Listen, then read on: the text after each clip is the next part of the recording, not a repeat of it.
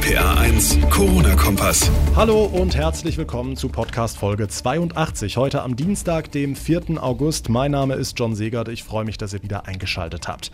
Ab Herbst könnten theoretisch wieder Fans in die Fußballstadien. Die Clubs der ersten und zweiten Bundesliga haben sich heute für ein Hygienekonzept der DFL ausgesprochen. Jetzt muss nur noch die Politik grünes Licht geben. Wie die Zuschauerrückkehr genau aussehen soll, worauf verzichtet werden muss, darüber sprechen wir gleich ausführlich. Außerdem sorgt die Maskenpflicht im Unterricht weiter für große Diskussionen. Nachdem NRW die Maßnahme gestern beschlossen hatte, haben andere Bundesländer heute nachgezogen. Wie sieht es in Rheinland-Pfalz aus? Müssen die Schülerinnen Schülerinnen und Schüler ab übernächster Woche den Mund-Nasenschutz auch in den Klassensälen tragen? Auch dazu gleich mehr. Und wir stellen eine etwas andere Art der Corona-Prävention vor, die gerade in Mexiko praktiziert wird. Wie die aussieht und ob sie hilft, wir verraten es euch gleich nach den wichtigsten Meldungen und den aktuellen Zahlen.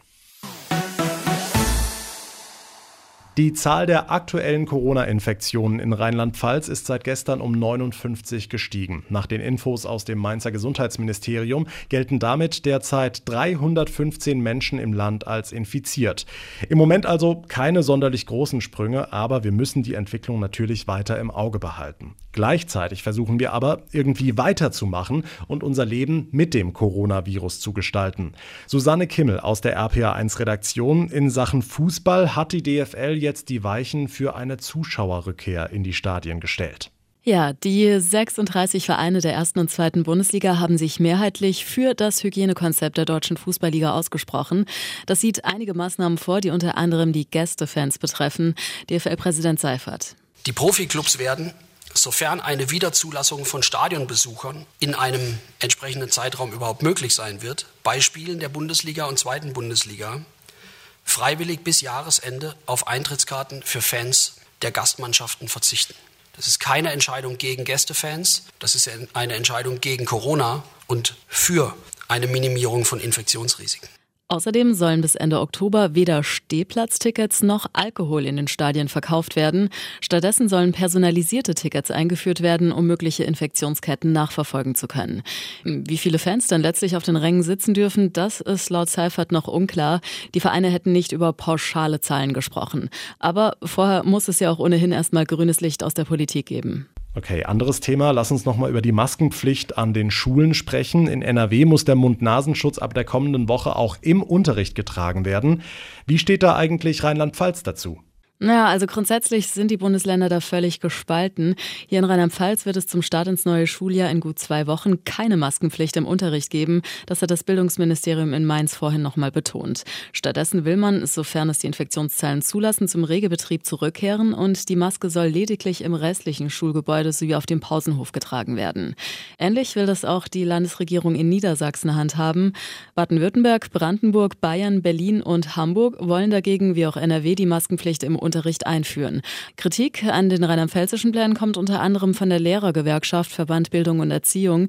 Deren Bundesvorsitzender Beckmann nannte das Vorhaben in der Welt illusorisch.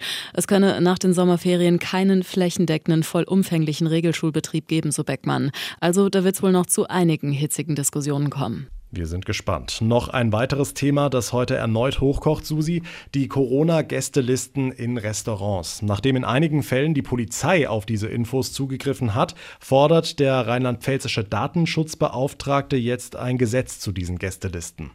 Genau, Dieter Kugelmann will eine Regelung, inwieweit Polizisten auf die Corona-Listen in der Gastronomie zugreifen dürfen. Dieses Gesetz mit dem sperrigen Namen Corona-Freiheitsschutzbegleitgesetz soll hohe Hürden für den Zugriff der Polizei auf die Gästelisten garantieren, sagt Kugelmann, und müsse auf Bundesebene beschlossen werden. Wer also im Biergarten sitzt, darf seiner Meinung nach später nicht von der Polizei aufgrund des Eintrags in eine Corona-Gästeliste befragt werden, wenn es um die Aufklärung einer Ordnungswidrigkeit, einer kleineren Sachbeschädigung Parkverbot oder eines Falschparkens in der Nähe gehe, so der Datenschützer. Wenn die Polizei die Daten wirklich brauche, also bei der Aufklärung von schweren Straftaten wie Mord oder Totschlag, dann biete mit einem solchen Gesetz ein richterlicher Beschluss Rechtssicherheit. Der Überblick von Susi Kimmel. Vielen Dank. Heute nochmal ein bisschen kühle Luft, bevor der Sommer morgen wieder so richtig Fahrt aufnimmt. Am kommenden Wochenende soll es wieder Temperaturen bis zu 36 Grad geben und das bereitet unter anderem der DLRG große Sorgen. Die Organisation rechnet mit weiteren Badeunfällen, bedingt durch Corona, weil die Freibäder nicht so Kapazitäten wie vor der Pandemie haben und die paar bewachten Seen und Flüsse hoffnungslos überfüllt sind. RPA1-Reporter Felix Christmann in der Pfalz soll jetzt aber auch das unbewachte Baden zumindest zumindest etwas sicherer werden. Genau, und zwar mit Notrufsäulen, wie wir sie zum Beispiel von der Autobahn kennen. Die erste in ganz Rheinland-Pfalz steht schon, und zwar in Jockrim. Andreas Back, Vizepräsident der DLRG Rheinland-Pfalz, erklärt, wie die Säule funktioniert. Die aufgestellte Säule äh, hat einen Druckknopf, äh, den betätige ich, dann wird über das vorhandene LTE-Modul die äh, dahinter geschaltete integrierte Leitstelle angerufen und fragt dann die fünf Ws ab, also äh, wo, in welchem Ort ist der Notfall, ähm, wie viele Verletzte gibt es und und und. Die Säule ist weiß und rot mit einem gelben DLRG-Logo drauf und somit wirklich gut zu erkennen. In Jockrim steht sie seit Ende letzter Woche. Den Ernstfall gab es zum Glück noch nicht. Aber wir haben am Wochenende jetzt alleine in der Vorderpfalz drei Ertrinkungstote äh, gehabt. Insofern ist es extrem wichtig, äh, dass wir hier ganz schnell die notwendigen Hilfsmaßnahmen vor Ort aufstellen können. Die nächsten Notrufsäulen soll es unter anderem in Lingenfeld und Worms geben. In Rheinland-Pfalz sind in diesem Jahr insgesamt 25 geplant. Die Infos von Felix Christmann. Vielen Dank.